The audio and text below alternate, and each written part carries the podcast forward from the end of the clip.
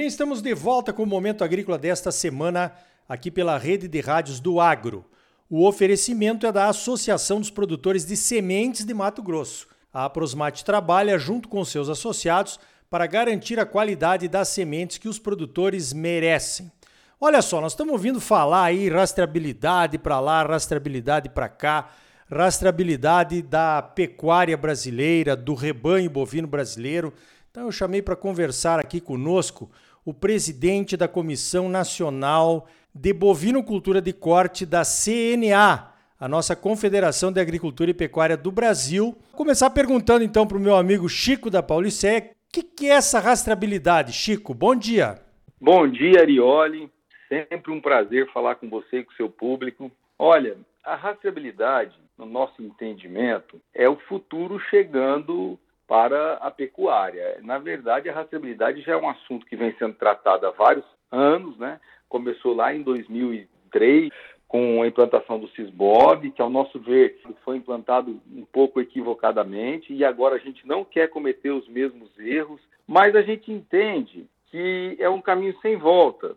Nós da CNA fomos procurados né, pelo mapa e o Ministério da Agricultura deixou claro há mais de um ano atrás que é necessário que haja uma rastreabilidade individual dos bovinos e bubalinos do Brasil. Então, isso não é uma demanda da CNA, isso é uma demanda do mercado, principalmente uma demanda técnica do Ministério da Agricultura e Pecuária e Abastecimento. A gente percebendo a importância que eles estão dando a isso, se a gente não tomasse uma atitude proativa, poderia ser feito de uma forma sem a participação do produtor, então a CNA se antecipou e disse o seguinte: se tem que ter, então vamos escutar o principal ator de todo esse processo. Porque eu sempre digo, a carne, ela não nasce na gôndola do supermercado. A carne, o boi, não nasce no curral do frigorífico. Para você ter um boi pronto para abate, uma carne embalada na gôndola, antes de mais nada, precisa nascer um bezerro. E o bezerro ele só nasce em um lugar. O bezerro ele só nasce na casa, na fazenda do produtor rural, seja ele pequeno, médio ou grande. Se nós, produtores rurais, não comprarmos a ideia, não entendermos a importância da ideia e não visualizarmos nenhum ganho com isso, se a gente não for convencido que isso é bom, vai ficar difícil implantar uma rastreabilidade, vai virar uma guerra, como foi lá no início dos anos 2000. Então, a gente montou um grupo de trabalho dentro da CNA. Durante mais de um ano, quase um ano e meio, nós escutamos todos os envolvidos, todos que fazem parte da cadeia, e chegamos a uma conclusão que a melhor forma para que seja implantada a rastreabilidade individual é escutando as dores do pecuarista. É uma pressão mercadológica que o mercado quer saber a origem do animal. Não está errado, está certo. É assim com o algodão, é assim com outras commodities e é assim com vários produtos brasileiros. Todos querem saber a origem. Isso não, isso é uma, esse é o futuro chegando, tudo certo. Mas para isso precisa entender que o produtor do bezerro ele tem as necessidades dele e visualizando isso e sabendo disso a gente montou uma proposta. Tem que ter a rastreabilidade, vamos fazer baseado nesses 17 itens que a, que a CNA propõe ao mapa que seja implantado junto com a rastreabilidade.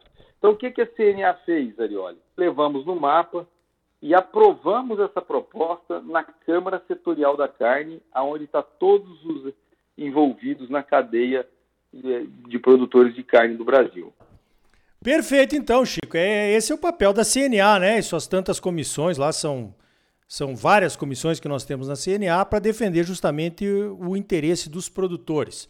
Agora conta para nós, Chico, como que é essa proposta que a CNA levou para o mapa, então, pelo menos em linhas gerais, né? Então, como eu disse, são 17 pontos tópicos, tem pontos bastante técnicos, né? Mas tem alguns pontos cruciais, que são os principais, que a gente não abre mão porque entende que são os pontos que podem atrapalhar. Os três principais pontos Primeiro, ela tem que ser voluntária. Ela não pode ser obrigatória por lei. Ela tem que ser voluntária, de adesão voluntária. Por quê? A gente entende que já tem uma obrigatoriedade mercadológica. O mercado já está propondo essa obrigatoriedade, dizendo assim: se você não fizer, você vai ter dificuldade de vender seu bezerro, ou seu garrote, ou seu boi.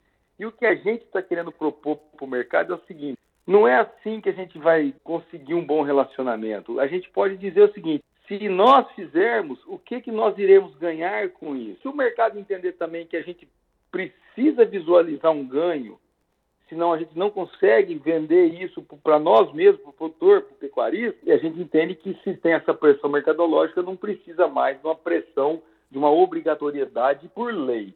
A obrigatoriedade por lei, ela é muito ruim, porque quando você faz uma lei obrigando, você tem que criar mecanismo de punição para quem não faz. Você tem que criar multas, né? E pior, se a pessoa não fizer, ela vai ficar ilegal. E como não é um negócio fácil de fazer da noite para o dia, o nosso medo é colocar todo o produtor rural na ilegalidade através de um decreto, você entendeu? Então, não é por aí que a gente acha que é a solução. A gente acha que a solução é convencimento do produtor rural mediante a visualização de um ganho que ele terá com isso. No início, um ganho, um ganho financeiro, um ganho de melhoria nos seus rendimentos. Mas depois ele vai ver o ganho que ele vai ter dentro da propriedade, o ganho de manejo. Então, esse é um ponto crucial. Não precisa impor nada, o mercado já faz esse trabalho, o mercado é uma mão niveladora dessa imposição. Segundo ponto, o prazo. O mercado quer o prazo de dois anos. Não tem jeito, são 200 milhões de cabeça.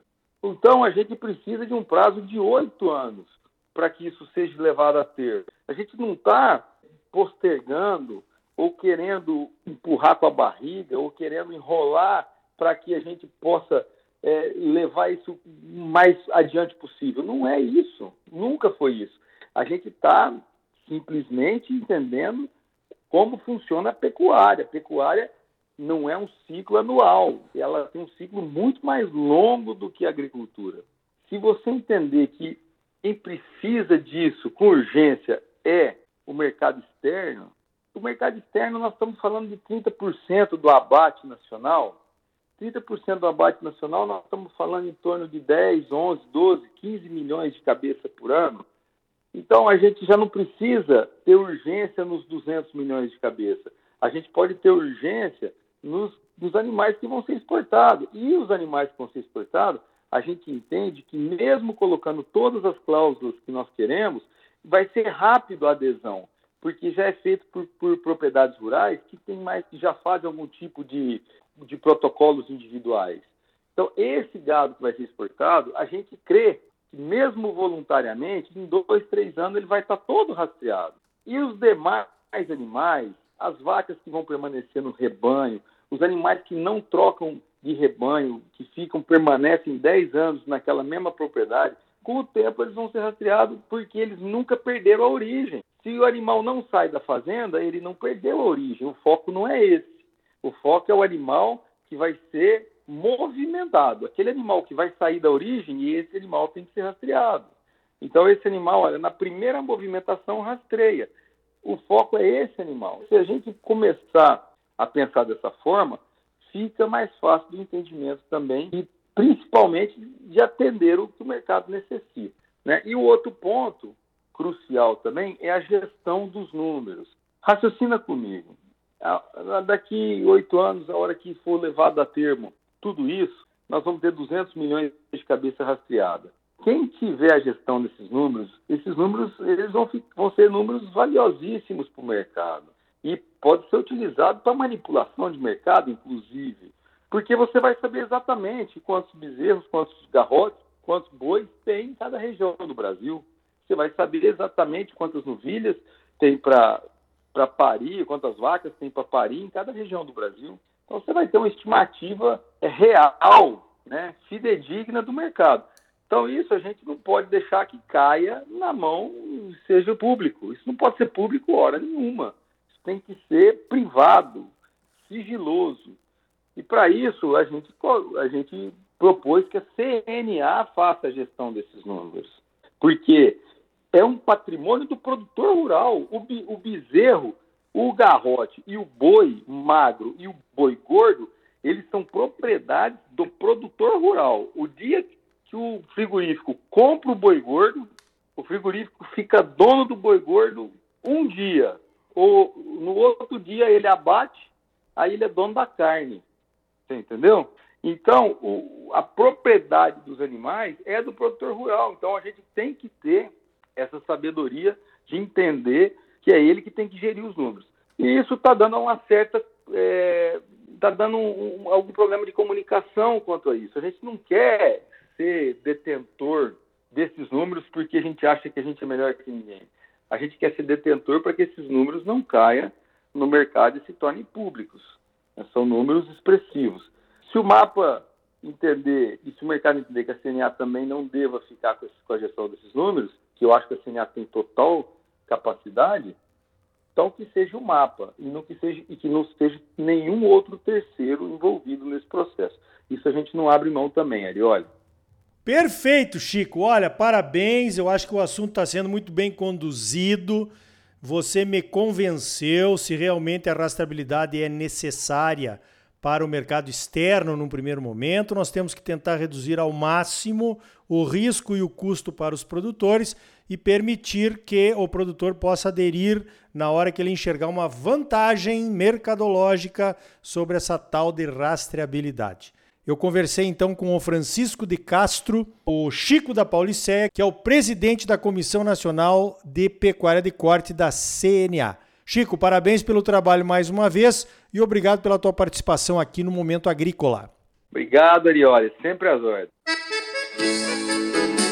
Então tá aí. Começamos com o mercado externo e vamos evoluindo para atender também o nosso mercado interno com a rastreabilidade. Essa nova geração está mudando e merece receber a mesma transparência e qualidade exigida por outros mercados. No próximo bloco, o Renato Ribeiro do CPEA mostra os perigos ocultos através dos custos de produção.